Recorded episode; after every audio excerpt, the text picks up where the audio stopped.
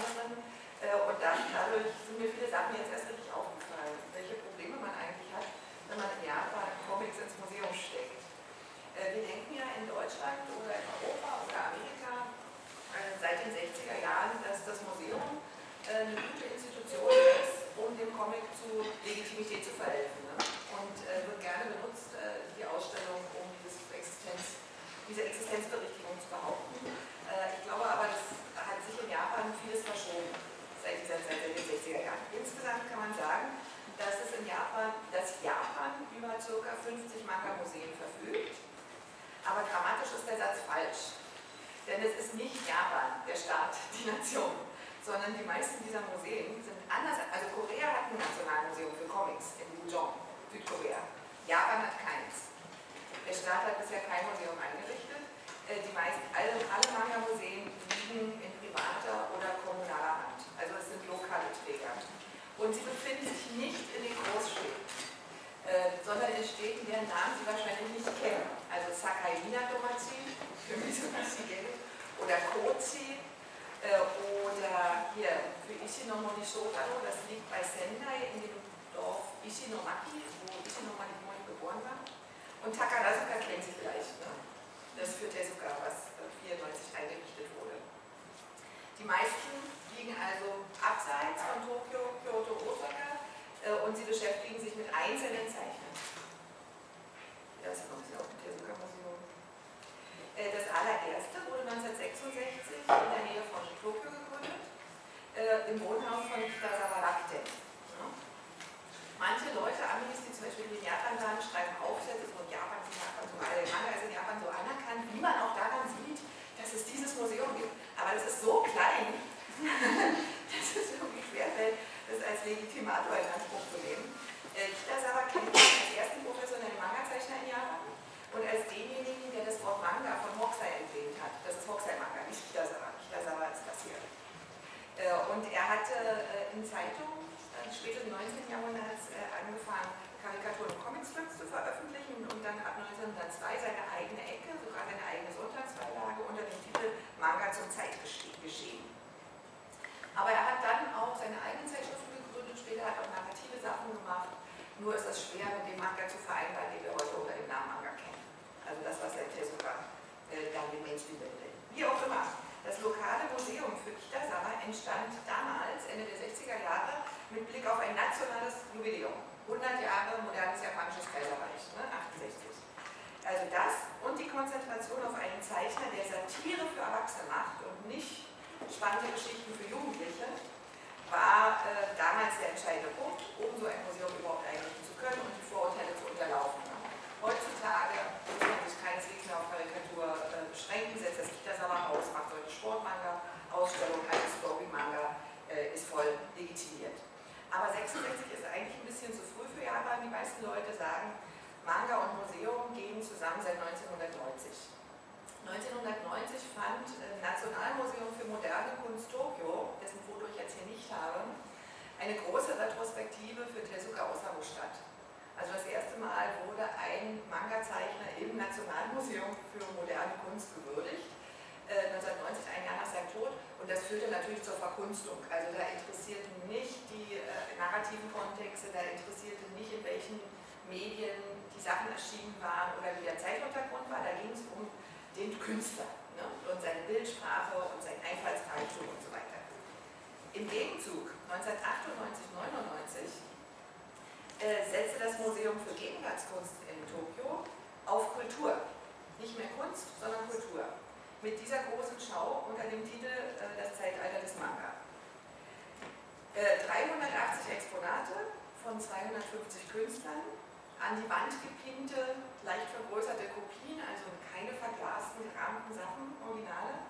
Und es gab einen Audioguide, äh, gesprochen von berühmten Anime-Schwimmdarstellerinnen. Ja. Also sodass dann ne, klar war, äh, das war Jugendkultur in den jeweiligen Zeiten und das lässt man nochmal an sich äh, vorbeifahren. Und klar, was war äh, geteilte Kultur? Astro Boy 1955 und 1995 Ayana Mireille oder so, ne? Eva. Dann gab es ein bisschen Subkultur in der Ausstellung, damals auch, also zum Beispiel Horror und Okkultes, aber Erotik und Sex wurden nur in harmlosester Gestalt berücksichtigt und schon gar nicht in subversiven Zusammenhängen. Politik kam sowieso nicht vor, aber Kunst. Im letzten Kapitel, ne, im 27. Kapitel, kam ein bisschen Kunst vor, aber vielleicht auch, weil das Museum seinen teuren, sündhaft teuren Lichtenstein legitimieren musste. Äh, die Ausstellung war 98, das Museum selbst äh, wurde drei Jahre vorher eröffnet. Und um sich so ein bisschen äh, Reputation zu verschaffen ne, und eine Sammlung aufzubauen, hatten sie sich wirklich diesen Lichtenstein gekauft und ganz ja, was muss das sein? Ne? Aber wie auch immer, gut, wurde verwendet. Wenn man heute in das Museum für Gegenwartskunst geht, findet man in der Lobby Vagabondo. Also Vagabond von Inoue Takiko. Ne?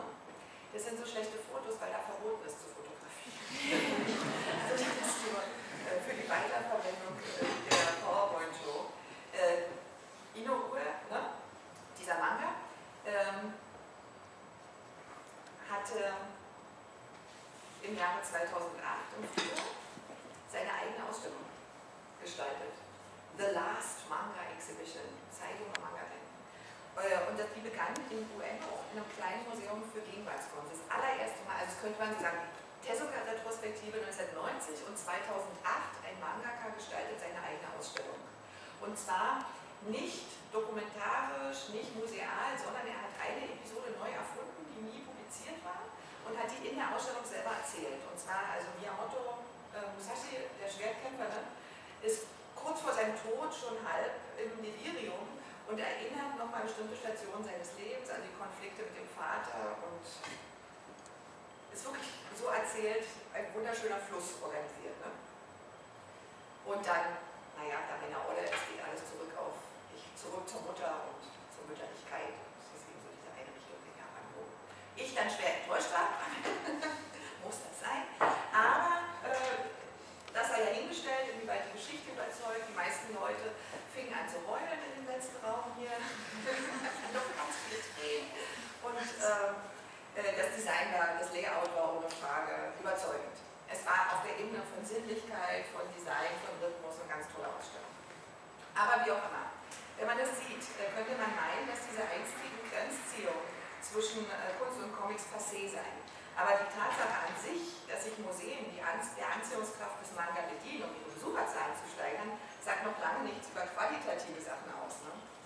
Äh, Im Grunde genommen, wenn man das Revue passieren lässt, aus meiner Sicht, haben diese Ausstellungen im Kunstmuseum nichts Neues gebracht.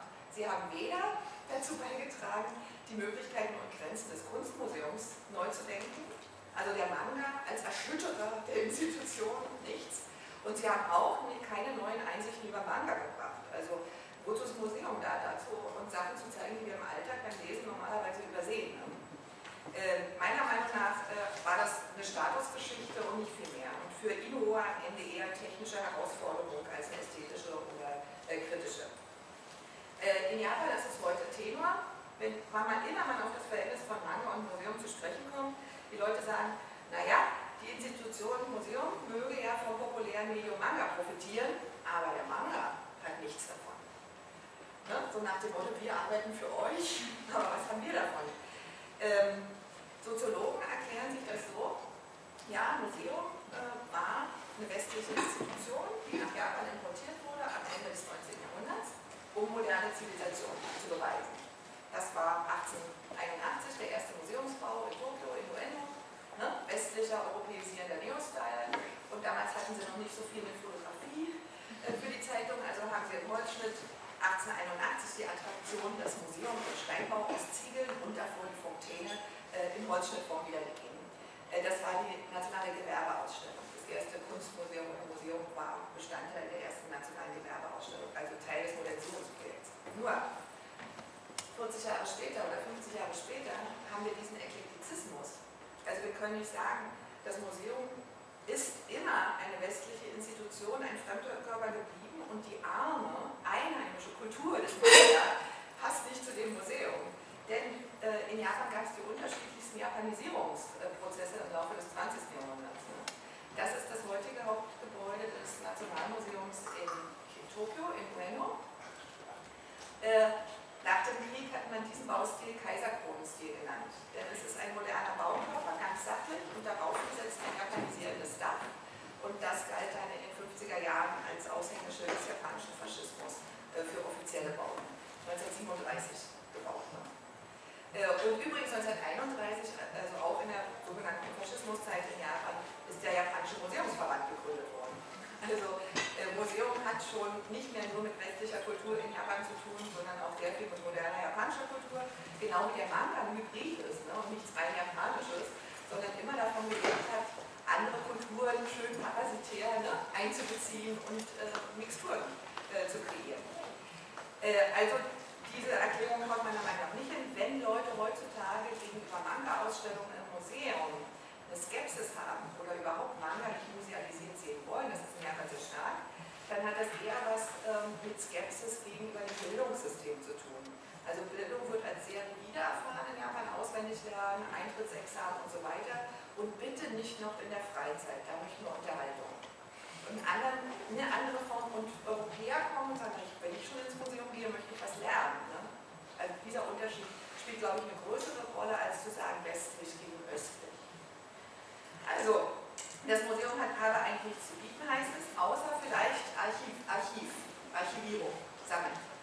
Äh, in dem Punkt herrscht eine Einigkeit und dann macht sogar die nationale Ebene im Juni 2009 verkündete das japanische Kulturamt, ein sogenanntes Nationales Zentrum für Medienkünste zu schaffen, zu bauen, um japanischen Content zu fördern, ne, weltweit. Äh, schnell machte sich Entrüstung breit. Warum schon wieder ein neuer Bau? Ne? Warum nicht die Gelder, um vorhandene Institutionen zu unterstützen? Und bald sprachen Medien und Volksmund vom nationalen Manga-Café. Kokoe no Manga Kisa hieß es. Äh, eigentlich gemein, weil man ja nur einen Teil der Aktivitäten ausmachen sollte. Äh, das Ganze geht zurück auf das Media Art Festival vom Kulturamt. Seit 1998 gibt es das. Und zwar in vier Sparten, nämlich äh, Games, Spiele, Medienkunst, Anime und Manga. Also Manga ist nicht alles, aber Manga wird dann so abfällig benutzt, ne? äh, um was zu kritisieren. Problem war unser damaliger Premierminister, dieser Asso Taro. Äh, der hat sich nämlich in der Öffentlichkeit immer als Otaku bezeichnet, ganz stolz. Er hat auch diesen internationalen Manga-Preis äh, installiert. Er hat Doraemon zum äh, japanischen Botschafter erhoben. Nur hat er dann in einer Rede sein Manuskript nicht ablesen können. Er hat die Kanji nicht lesen können, die äh, sino-japanischen Schriftzeichen. Und dann äh, wurde die Aversion natürlich groß. Ne? Das habt ihr davon, wenn ihr so auf Manga schaut, da könnt ihr nicht mal mehr eure Reden ablesen Politiker Wirtschaftsunier sein und so. Also es verschob sich dann. Ähm, und diese Aversionen artikulierten sich im Namen von Manga. Dann hatten wir den Regierungswechsel im Oktober letzten Jahres und das ursprüngliche Budget wurde auf 2% zurückgestutzt. Da ist auch besser, also kein neues, monumentales Gebäude. Äh, und jetzt äh, soll das Geld genommen werden, wie gesagt, um ein Netzwerk herzustellen zwischen den bestehenden Einrichtungen äh, und besonders zwei äh, Funktionen werden hervorgehoben, nämlich einerseits Kulturgut bewahren, Archivfunktion äh, und Nachwuchsförderung. Aber was mich stört an der ganzen Sache, äh, die Leser unterschiedlichster Generationen und Interessen äh, in einen Austausch miteinander zu bringen, das spielt überhaupt keine Rolle. Oder über Manga einen kritischen Diskurs anzuregen, ne? Äh, neue Sichten zu entwickeln, das interessiert niemanden. Zu diesen Einrichtungen in Bezug auf Manga gehören unter anderem das Kawasaki City Museum in Kawasaki 1988 schon gegründet und damals mit einem ganz neuen Konzept, nämlich diese stadthistorischen Aspekte bis hin zur Archäologie mit modernen Reproduktionskünsten zu verbinden. Also die sammeln Fotografie, Poster, Grafikdesign, äh, machen viel mit Film und Manga und hatten 1988 den ersten Manga-Kurator an einem öffentlichen Museum Japans. Jetzt kriegen sie kaum noch Geld und die Stadt Kawasaki überlegt immer, wie sie dieses Budget beschneiden kann, aber ist auch egal. Und die andere Einrichtung äh, ist äh, bei uns, also das Kyoto International Manga Museum, was im November 2006 eröffnete. Kawasaki und Kyoto sind die einzigen in Japan, die sich umfassend mit Manga beschäftigen. Und äh, Kyoto verdeutlicht, was es unter Manga versteht, seit April dieses Jahres in seiner ständigen Präsentation. Das ist der Eingang zu dieser ständigen Ausstellung und die möchte ich kurz vorstellen. Die Nummern stimmen hier nicht mehr, das war der allererste Grundriss, aber hier geht es rein und ich würde jetzt gerne so einen Rundgang machen. Das ist Nummer 1 von außen erstmal hier. Kapitel 1 ist Mediengeschichte vom späten 19. Jahrhundert, ne? die Magazine und die Bücher als Druckerzeugnisse äh, bis ins äh, frühe 21. Jahrhundert. Daneben Kapitel 2 ist äh, Lebensgeschichte, also welche Manga lesen Japaner äh, in welchem Alter. Ne, als Kinder, als Grundschüler. Es gibt keine Silber-Manga, es gibt keine Rentner-Manga, das ist eine Legende. Aber. Äh, bereits hier deutlich, unter Manga verstehen wir in Kyoto Druckerzeugnisse, also Comics, die sie in die Hand ihrer Leser gelangen. Originalzeichnungen gibt es in dieser Ausstellung nicht, in Sonderausstellungen dagegen sehr wohl. Der normale Besucher fragt sich, wofür er Eintritt zahlen soll, wenn er nicht etwas Besonderes zu sehen kriegt. Und die Manga-Forscher, die Experten sagen, na ja, aber Originale sind nicht Comics, sind nicht Manga. Also der Manga muss als Reproduktionsmedium ausgestellt werden. Ne? Aber auch das Reproduktionsmedium ist fragil und da haben sich unsere Leute diese Kästen einfallen lassen. Das ist die Gründungsnummer vom Shonen Magazine, also eines der ersten Wikis äh, 1959. Und das konnte man so benutzen. Äh, und dann haben wir auch hier diese Wände. Die Sachen, die zugänglich sind, die Leute anfassen können, müssen in zweifacher Ausgabe vorhanden sein, sonst werden sie nicht rausgelassen. Deswegen findet man in dieser ständigen Präsentation zum Beispiel die Gründungsnummer von Jump nicht. Davon haben wir nur ein Exemplar. Und noch ein Wort äh, zur Zentralstellung von Magazinen und Büchern. So begründet sie im Falle von Manga erscheint, so wenig überzeugt sie Ausstellungsmacher. Reproduktionsgeschichten geben nicht viel mehr in der Ausstellung. Wirklich toll, Bücher, Magazine hinzulegen. Ne? Äh, Merchandising Goods machen sich viel besser als schwarz-weiße Bildgeschichten auf säurehaltigem grobem Papier. Das haben die Kuratoren von Kawasaki und ich in Frankfurt erfahren müssen, anlässlich der Manga Mania Ausstellung 2008 am Museum für angewandte Kunst. Der dortige Kurator wollte mit dem gegenwärtigen Manga aus meiner Sicht eigentlich nur seine Sammlung von Holzschnitten rahmen. Äh, junge Leute ins Museum locken und die Sammlung, die eher kulturhistorischen als kunsthistorischen Wert hat, äh, ins Spiel bringen. Dann haben wir uns gesagt, okay, passen wir uns an, äh, wir suchen Manga-Beispiele raus, die alle in der Zeit der Holzschnitte spielen, also frühes 19. Jahrhundert in Japan, aber die alle nicht so aussehen. Keiner, kein Manga sieht aus, wie Holzschnitte wirklich aussehen von der Bildsprache her. Äh, und dann wollten wir die gleiche Doppelseite aus der Magazinserie und aus der Buchausgabe zum Beispiel nebeneinander legen und hatten schon rausgesucht, welche und Beschreibungen angefertigt. Und dann kamen wir nach der Eröffnung leider erst dummerweise das erste Mal in die Ausstellung und sahen das. Und der Kurator sagte uns, na, die bunten Umschläge machen sich doch besser als diese schwarzen Innereien, schwarz-weißen. Die geben doch nichts her. Und ich dachte, hä, das nur die ganze Arbeit. Ne? Aber das ist eben einerseits dieser Ansatz, was wirkt gut in der Ausstellung und der andere medienhistorische, äh, der nicht so gut ankommt. In Japan kann einem das auch passieren, dass äh, Besucher von Manga-Ausstellungen sagen, äh, jetzt die gleiche Doppelseite aus dem Magazin und aus dem Buch, das ist doch nur was für Nerds, für Otaku, für Sammler. Ne? Das interessiert doch den normalen Bürger nicht. Wir wollen uns in Originalzeichnungen unserer Lieblingsautoren versenken äh, und wollen, uns an die, äh, wollen unsere Erinnerungen beleben und unsere Vorlieben ne? nochmal bestätigen. Okay, das kann passieren. Äh, also die Ausstellung, die ständige bei uns, folgt keinem chronologischen Prinzip und ich bin sehr froh, dass ich das durchsetzen konnte. Uh, ursprünglich wollten es machen, machen wir noch 15 Jahre, 16 Jahre, 17 Jahre. Jetzt ist es drumherum ne, in den Regalen. So geordnet, aber innen drin eher uh, von thematischen Aspekten her. Kapitel 3 um die Ecke bietet einen kleinen historischen Abriss unter dem Titel hier, sind Manga wirklich für Kinder oder nur für Kinder? Da haben wir die Zeitungscomics äh, der frühen Jahre, dann haben wir die 60er Jahre mit der Studentenbewegung und Garo. Ne? Und dann als drittes auch noch äh, seit den 80er Jahren Sachcomics, aber in fiktionaler Form, also Manga für Erwachsene, die nichts mit Sex und Porno zu tun haben, äh, sondern mit Kochen und Kindererziehung und japanischer Wirtschaft. Die Honki Senjuma, ne? gab es doch. Um die Ecke ein kurzes Kapitelchen zu TV-Manga, wie Anime noch in den 1960er Jahren genannt wurden. Ne? Und dann, äh, wie wird Manga gemacht aus Sicht der Manga-Künstler? Hier in der Mitte ist äh, so eine Art Slideshow, an der man sehen kann, wie vom leeren Blatt aus das bis zur Vorzeichnung sich entwickelt. Äh, Werkzeuge sind auch da und gleich daneben, wie, ach so, nach welchen äh, Konventionen oder Codes äh, äh, funktioniert der Manga. Also was erwarten wir vom Manga? Zum Beispiel, dass Gesichter nicht so aussehen wie reale Menschen, sondern dass sie aus Einzelteilen zusammengesetzt werden können. Diese Augen, also die Parts eben. Und daneben dann, wie wird gegen die Konvention verstoßen? Hier im Falle von Akatsuka Fujiro, der auch mit Panel Layouts viel gespielt hat. Und wichtig ist an diesem Punkt folgendes.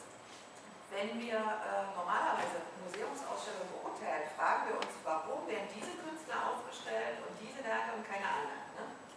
Ne? Und man denkt, das ist das Konzept der Ausstellungsmacher. In Japan ist es das aber nicht nur. Bei uns spielen Copyright-Probleme eine ganz große Rolle. Wir können nur Sachen ausstellen, ne, für die wir die Genehmigung bekommen von den Künstlern. Zum Beispiel in dieser Form. Ne? Mit Akatsuka Fujio haben wir gute Beziehung. Die meisten Manga-Zeichner und Verlage sind nicht kooperativ, wenn es um Ausstellungen geht. Und je erfolgreicher, umso schlimmer. Inu ist eine Ausnahme. Die meisten fragen sich, welchen Einfluss das nicht konventionelle Projekt, kommerzielle Projekt einer Ausstellung auf ihre tägliche Arbeit haben soll. In den USA scheinen solche Comic-Ausstellungen im Museum durchaus den Marktwert einzelner Zeichner zu steigern aber in Japan ist das bislang nicht der Fall. Äh, zum Beispiel äh, Mangaka wie Clamp, ne, die ja eigentlich hierher kommen sollten bei diesem Salon, äh, sind davon überzeugt, dass sie dem Veranstalter etwas Gutes tun und wollen sich dafür bezahlen lassen. Äh, und anderen Mangaka ist es genug, dass sie gelesen werden. Na, für uns ist nicht wichtig, dass wir ausgestellt werden, Hauptsache die Leser finden uns gut. Und alle miteinander scheuen Kritik. Ne? Äh, besonders schwierig zu realisieren sind thematische Ausstellungen, in denen Arbeiten von verschiedenen Zeichnern und miteinander konkurrierenden Verlagshäusern vorkommen sollen. Deswegen sind die meisten Museen einzelner Zeichnern gewidmet. Das ist einfacher zu machen. Äh, das gelingt eher bei einem Projekt fürs Ausland. Zum Beispiel diese Shotomanga Power Ausstellung fand erst in Amerika statt, 2005, und wurde dann 2008 nach Japan reimportiert. Denn die Verlage und die Zeichnerinnen waren bereit, fürs Ausland zusammenzuarbeiten. Und viele haben dann auch zugegeben, oh, wir haben das erste Mal begriffen, was wir gemein haben. Vorher eher die Konkurrenz gesehen, ne? weil sie in verschiedenen Magazinen publizieren und bei verschiedenen Verlagen. Oder um noch ein anderes Beispiel zu nennen, also gerade bereitet eine Freundin von mir äh, eine Manga-Ausstellung vor für die Japan Foundation, die soll im Herbst erst in Mito gezeigt werden in Japan und äh, Anfang nächsten Jahres in Seoul. Und was haben die gemacht? Die haben natürlich erst ein Konzept gemacht, dann haben sie sich überlegt, äh, die wollten, also Manga der Nullerjahre, seit 2000, welche Situation war das Konzept. Dann haben sie sich überlegt, äh, welche äh, aktuellen Serien darauf passen würden und die auch mit Übersetzung vorliegen, sodass das im Ausland funktioniert. Und dann haben sie erst angefangen, die Urheber zu kontaktieren. Das war falsch. Weil die wollten zum Beispiel Bakuman mit reinnehmen, ne? Jump. Ist ja klar, also wie sieht Manga heute aus? Bakuman ist ein gutes Beispiel als Serie. Die sind auf der ersten Stufe bei Shueisha beim Verlag gescheitert. Die haben die nicht mal mit dem Mangaka äh, sprechen lassen. Also, was man machen muss in Japan, aber es ist eigentlich logisch, warum die das nicht wussten, ist auch nicht klar, aber was man machen muss, ist, man überlegt sich, welche, welche Leute kenne ich, wen kenne ich, der welche Zeichner kennt, und dann erstmal gucken, äh, naja, die Zeichner sind auch misstrauisch, ist doch klar. Äh, sie wissen nicht, was sie davon haben sollen, und dann ist es wichtig, dass sie einer Person vertrauen können. Wenn jemand, ein Bekannter oder ein Freund, sie als erstes anspricht sagt, wollte er nicht mitmachen, ne? Äh, funktioniert das sehr viel besser. In Japan sowieso. Und jetzt, jetzt müssen sie eben äh, alternative Mangaka ausstellen, so aus Iki, Matsumoto Taiyo, äh, Asano Inyo, weil nur die kooperieren, ne? nicht die Majors. So, ich gehe jetzt auf die rechte Seite. Äh, da kommt erst eine Vorstellung der Industrie, das Bild ist leider nicht so gut, äh, unter dem Titel Sind Mangaka reich? Denn viele von den Mittelschülern, die zu uns ins Museum kommen, stellen sich die Frage als erstes, ich möchte Mangaka werden. Als Mangaka wird man schnell reich. Was das für eine harte Arbeit bedeutet, äh, ist offenbar nicht in der Vorstellung. Und zweitens, hier hat unser Zeichner äh, ein schönes Beispiel von einem Weinglas. Ne? Und wie viel bleibt von dem Weinglas am Ende für den Mangaka übrig? Ein kleiner Schluck. Weil so viele Leute an dem Glas nippen, ne? die Verlage, die äh, äh, Distributoren und so weiter. Äh, nicht, alle, nicht alle Kapitel sind gelungen, sondern auch immer mit der Frage, und manchmal macht sich der Hang zur Verkindlichung eben dann doch breit. Irgendwie, wenn man eine Manga-Ausstellung machen will in Japan, wird es schnell kindlich. Also zum Beispiel diese direkte Ansprache. Welche Manga liest du denn?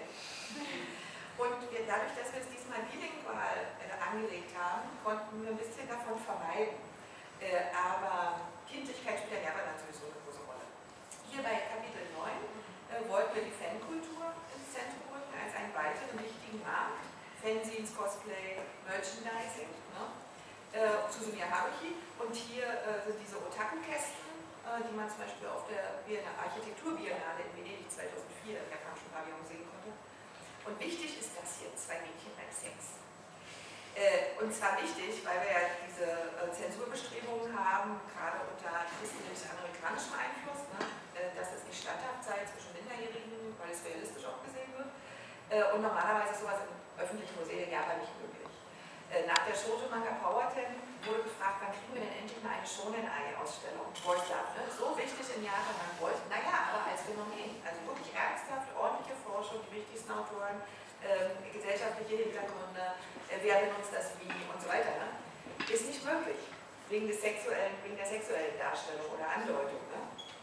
Aber in Kyoto dürfen wir das machen, äh, weil wir als Forschungseinrichtung anerkannt sind äh, und weil wir bestimmte erklärende Texte daneben setzen.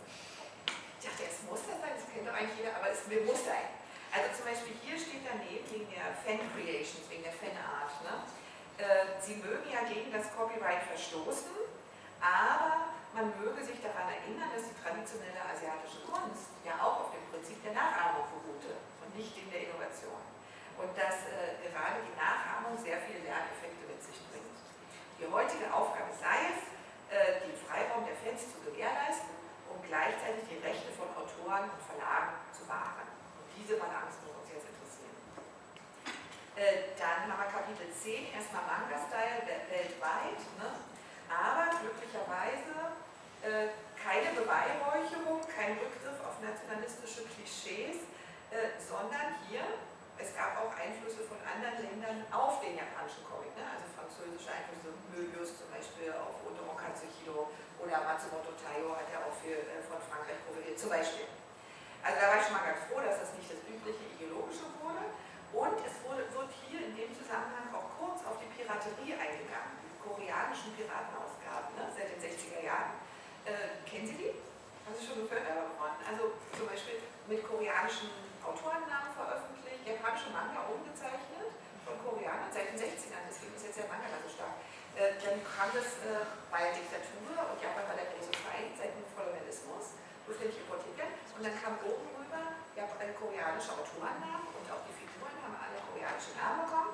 Und dann zum Beispiel solche Sachen, also Samurai-Schwerter ausretuschiert, ist ja klar. Und dann Doraemon mit Nobita sitzt normalerweise auf Tatami-Matten in unserem japanischen Zimmer, wurden die Striche rausretuschiert, damit es aussieht wie dieser Japan äh, koreanische bodenbeheizte Ondol-Boden. Ne? Und solche Sachen. Oder äh, es gab doch schöne Beispiele äh, von äh, Poemen von Wind und Bäumen, dem ersten Boyslav-Manga, ne? schon in einem Manga. Äh, also gelegentlich wurden dann die beiden Jungs, Gilbert und Serge, äh, in ein heterosexuelles Paar verwandelt. In China zumindest. Ja, in die Piratenausgabe. Das war also ganz pikant. Aber äh, da könnte man mal eine schöne Ausstellung machen. Nur, also die sagten, die sagten, dann wird hier eben gesagt, ja, die Piraterie äh, gab es. Das war ein Zeitpunkt, wo rechtlich noch nicht so viel geregelt war. Äh, aber wir sollen nicht vergessen, dass damals viele treue Leser und Fans entstanden sind durch die Piraterie die dann wiederum gelernt haben, im Manga-Style zu zeichnen äh, und die für uns, also die Japaner oder den japanischen Manga, auf den Markt vorbereitet haben. Und Manga sei nun mal äh, ein Medium, das die äh, Ländergrenzen überschreitet und flexibel die unterschiedlichsten kulturellen Einflüsse zu verbinden verstehe. Äh, so ungefähr. Ne? Und Piraterie sei natürlich problematisch, aber äh, müsse auch als Kreativität von Fans und als Erschließung neuer Märkte äh, geschätzt werden. Das letzte Kapitel ist dann äh, weltweit. Da haben wir auch keine Weltkarte hingehängt äh, und national zugeordnet, sondern haben versucht, mal ein paar strukturelle Kriterien zu finden. Zum Beispiel oben schwarz-weiße Comics oder bunte Comics. Gibt es in allen Kulturen. Kann man nämlich mal nebeneinander stellen. Man kann nicht mal nur sagen, der Westen ist bunt und Japan ist schwarz-weiß. Äh, oder teure Comics, billige Comics. Nächstes. Und dann haben wir schnell zu lesende Comics, langsam zu lesende Comics. Und unten dicke Comics, dünne Comics. Wegen der Manga-Magazine. Das Display ist nicht schön, aber die Idee war gut, fand ich. Ähm, wie auch immer, die Ausstellung ist nicht vollständig und ähm, viele von unseren Studenten sagen, das hat ja alles mit meinem Leseralltag nicht viel zu tun, das ist ja so weit weg. Also Einfühlung ist schwer. Es äh, gibt keine großen Künstlerpersönlichkeiten zu äh, besichtigen, es gibt keine berühmten Charaktere oder langlebige Serien im Zentrum. Ne? Äh, das Mittelalter fehlt auch, es setzt beim 19. Jahrhundert an. Ne? Aber hier wird ein medienwissenschaftlicher Ansatz verfolgt und bei dem spielen die Leser eine zentrale Rolle. Und die Leser sind Teil der Ausstellung.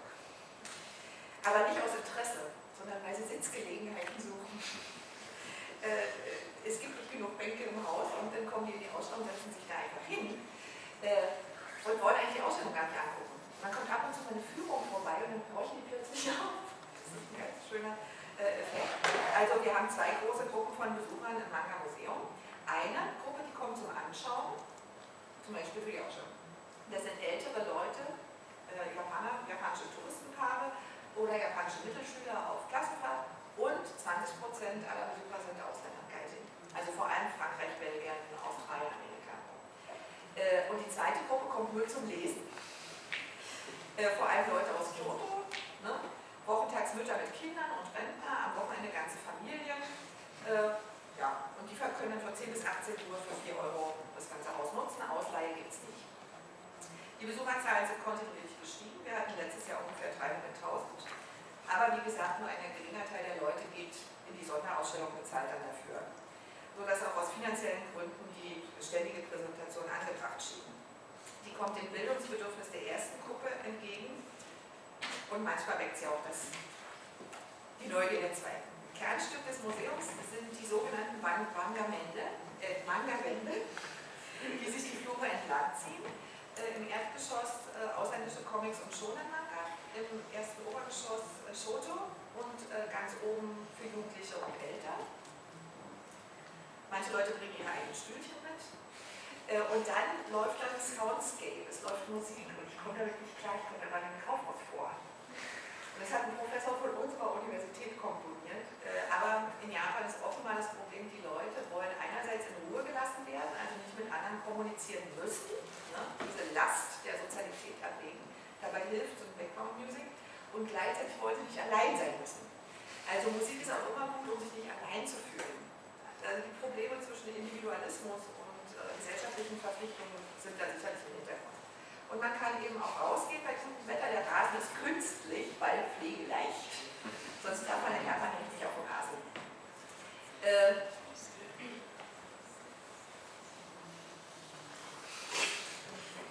also bei gutem Wetter ist es krachenvoller. Und die ganze Familie sitzen auf dem Rasen und jeder hat einen anderen Marker in der Hand und sie unterhalten sich. Also diese Kommunikation kommt in Bibliotheken zum Beispiel nicht zustande. Aber viele Touristen sagen im ersten Moment enttäuscht, das ist ja kein Museum, das ist ja eine Bibliothek, wenn sie ins Museum kommen.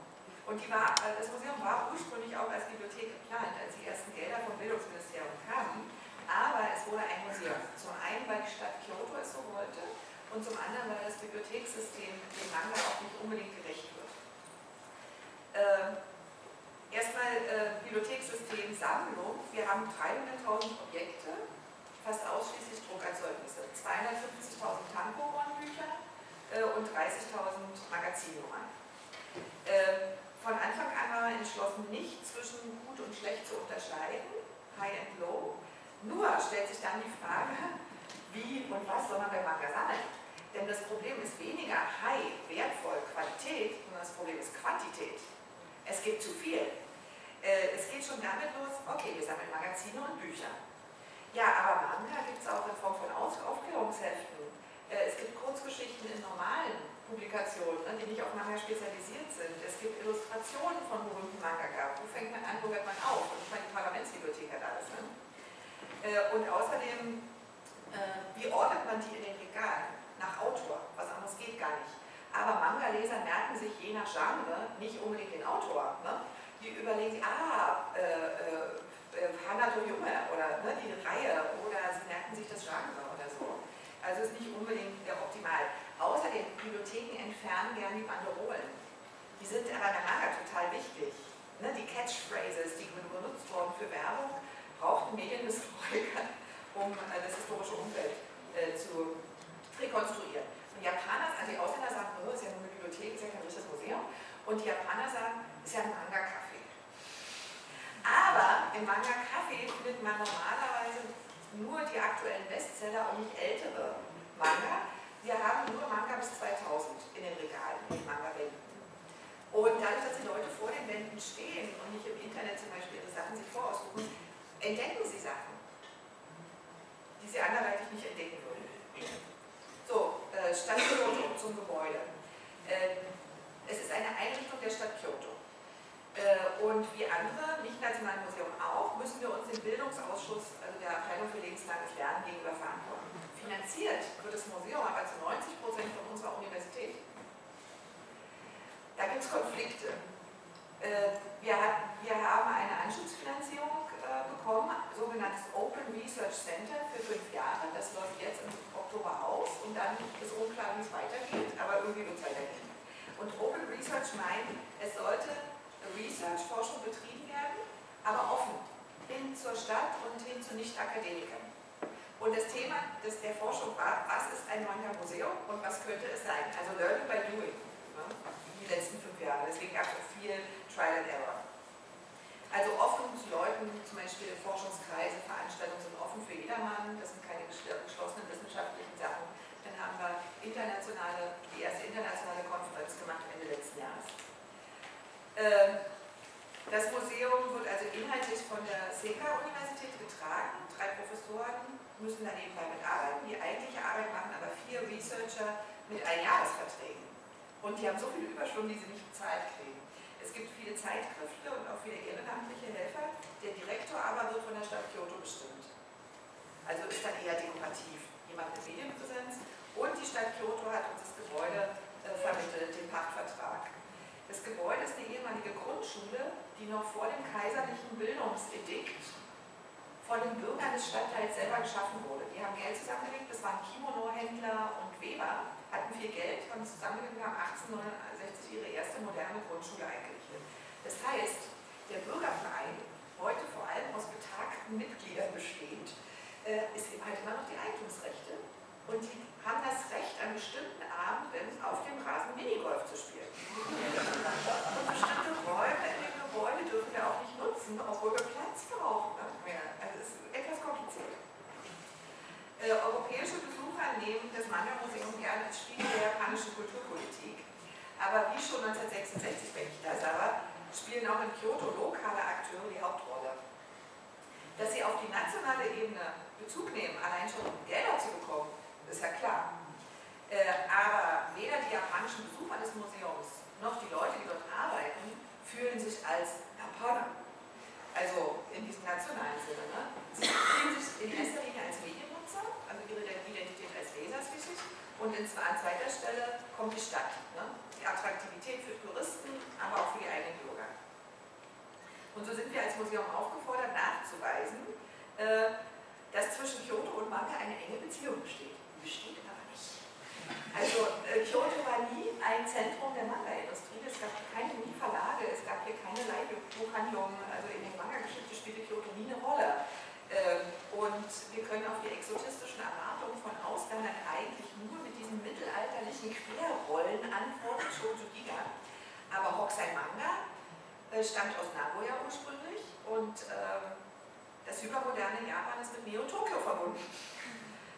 Japanische äh, Besucher sprechen auf Ausstellungen zu Manga an, die äh, in Kyoto spielen, zum Beispiel Adaptionen der Geschichte des Prinzen Genji. Ne? Hatten wir mal eine große Ausstellung. Ähm, und im Internet, ist nicht Museum, im Internet gibt es neuerdings diese Flaming-Kataloge, diese Moe-Kataloge. Also wenn ich einen Manga kaufen will als Fan äh, von Yaoi oder Boys Life oder was, was auch immer, äh, dann habe ich so einen Katalog, dann kann ich eintragen, ich möchte gerne ältere Mann, ich möchte gerne Mann in Kimono, ich möchte gerne Mann in mit Kyoto-Dialekt. Und das sind dann bestimmte Flaming-Aspekte. Moin, Yoso. Also das will aber die Stadt Kyoto nicht. Ne? Die, die Stadt Kyoto entschied sich für den analogen Artefakt. Im letzten Herbst bekamen wir diesen wunderbaren Phönix geschenkt. Äh, edelste Materialien, ist Tezuka, ne? Tezukas Phönix. Edelste Materialien, man sieht es nicht, aber ganz teuer, teuerste Hölzer und angefertigt von äh, traditionellen Holzbildhauern, die normalerweise Butterstatuen machen. Und das ist das, was Kyoto sich vorstellt unter der Verbindung von Kyoto und Manga. Da ist äh, der König, aber eigentlich, und ich komme jetzt zum Ende, für mich liegt das Potenzial von Kyoto eher in seiner äh, modernen Geschichte. Kyoto war immer widerständig gegen das nationale Zentrum, gegen Tokio. Äh, Im 20. Jahrhundert gab es viele abgefahrene Künstler, Handwerker, Intellektuelle, äh, die versucht haben, was anderes zu machen. Und Kyoto ist natürlich kleinteiliger als Tokio zum Beispiel. Das heißt, Leute können sich besser treffen, können besser zusammenkommen.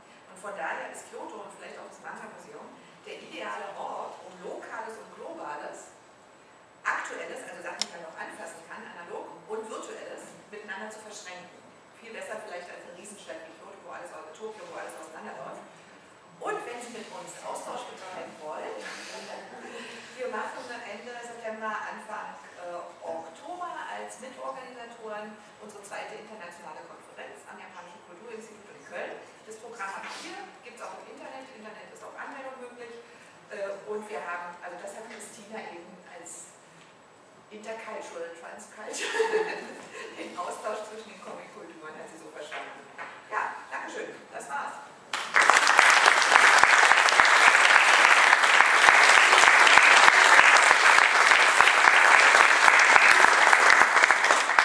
Wir haben noch 15 Minuten Zeit für Fragen.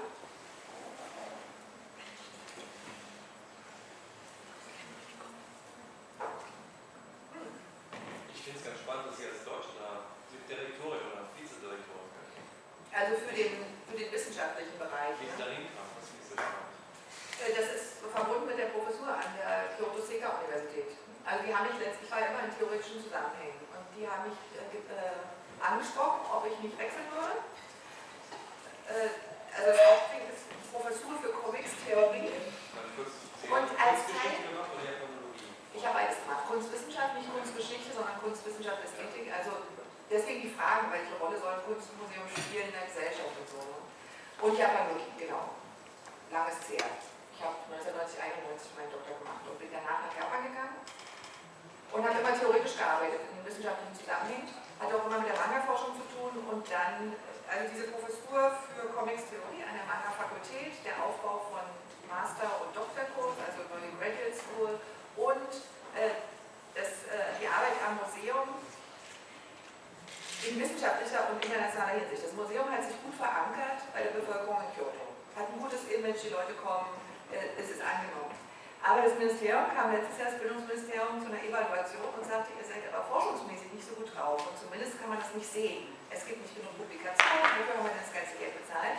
Also internationale Tagung, der Konferenzband, äh, den wir sind gerade am Arbeiten, wird auf Englisch und äh, Japanisch erscheinen. Auf der Website kostenlos zum Downloaden alle einzelnen Artikel, aber bitte bis August noch warten. Wir sitzen noch an den Übersetzungen. Und wir wollen die Website äh, des Museums jetzt äh, stärker dafür nutzen, dass Leute zum Beispiel ihre wissenschaftlichen Aufsätze, ihre Forschungsergebnisse präsentieren können auf Englisch und auf Japanisch. Weltweit, also wer da sich beteiligen möchte, gerne. Es soll stärker Austausch geben. Und dass ich nur Deutsch will, ist Zufall.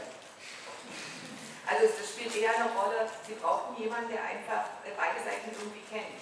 Ja, Und das ist dann weniger Deutschland als sagen wir mal der Westen, was immer das sein mag. Ja, weil Manga bei uns dann relativ neu ist in der Schule. Es gab ja wenige, die schon länger kannten. Mhm. Das waren die meisten Leute, die das einfach den damals Ja, man braucht die Sprache, ne, um da reinzukommen. Aber ich glaube, Japanologie allein äh, ist auch gefährlich. Nee, klar, man muss schon bisschen Ja. Gehabt haben. Also zum Beispiel, dass jemand noch Historiker ist oder noch ein paar andere Sichten mit einbringt. Ne? Denn von der Japanologie her kriegen wir oft den äh, Schub mit, dann alles Japanische zu verklären. Ne? Ach toll, Japanisch, oh, jetzt verlierst was. Ne? Nein, ein Yukata allein macht es noch nicht. Und äh, das ist bei Manga einfach nicht angebracht, weil es so viele unterschiedliche Varianten gibt und sehr viele Probleme. Oder zum Beispiel als Japanologe würde ich sagen, aha, das Manga-Museum sagt mir, was der, der japanische Staat von Manga hält. Stimmt aber nicht. Es ist nicht der japanische Staat, der da agiert in erster Linie. Also nicht von der nationalen Ebene her. So. Beantwortet das Ihre Frage? Okay. Ja, bitte. Ähm, Ich würde interessieren, wie das Verhältnis Ihres Publikums zu europäischen Comics ist. Und ich fand es ganz interessant, es gab vor, vor eineinhalb Jahren gab es diese Montesinet-Ausstellung, äh, diese kleine Ausstellung aus Bei uns? Sardinien, ja, Mhm. genau. Und dann läuft man durch dieses Museum und dann auf einmal öffnet man die Tür und dann steht man in dieser- in dieser Montesinet-Ausstellung. Mhm. Und ich fand das ganz interessant, weil man hier steht in Kyoto in einem Manga-Museum, hier steht auf einmal dran belgische Comics. Wie Ah. war denn das, das Interesse des Publikums daran? Also, weil immer diesen, diesen japanischen Manga-Begriff so als Definition des Comics global, irgendwo Manga ist äh, ein Comic. Und ähm, wie verändert das dann auch für das Publikum? Das Problem ist, es gibt nicht genug Übersetzungen. Ne? Und über eine Ausstellung allein an Werken ranzuführen, ist in Japan sehr schwierig. Die Leute sind daran gewöhnt zu lesen. Ne? Die wollen erstmal lesen, wollen die Geschichten äh, kennenlernen.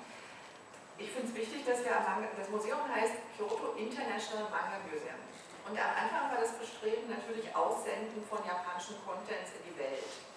Aber in Japan selber brauchen wir viel stärker den Austausch, um ähm, ein Bewusstsein dafür anzuregen, dass Manga eben nicht nur eine bestimmte Form von Comics ist, sondern dass man vielleicht auch über Comics an sich reden könnte, im breitesten Sinne. Also äh, Geschichten, die bildlich arbeiten mit Panel-Layouts, in Sequenzen und so weiter.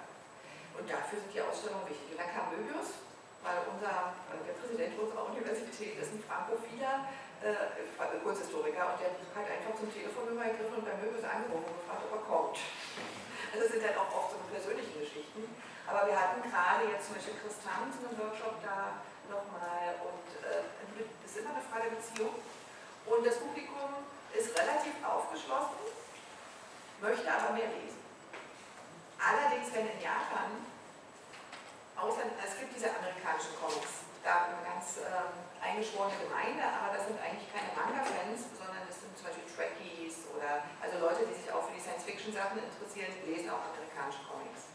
Die französischen Sachen sind eher was für ein gebildetes, künstlerisch interessiertes Publikum, erscheinen nicht bei klassischen Manga-Verlagen, sondern zum Beispiel David B. Ähm, ist bei einem Psychologieverlag erschienen und wird dann immer auch von Selbsthilfegruppen diskutiert, stärker als von Comic-Liebhabern. Na klar. Und vielleicht hat so ein Museum wie unseres die Chance, da ein paar Brücken zu schlagen. Ist das? Ist das okay? Ja.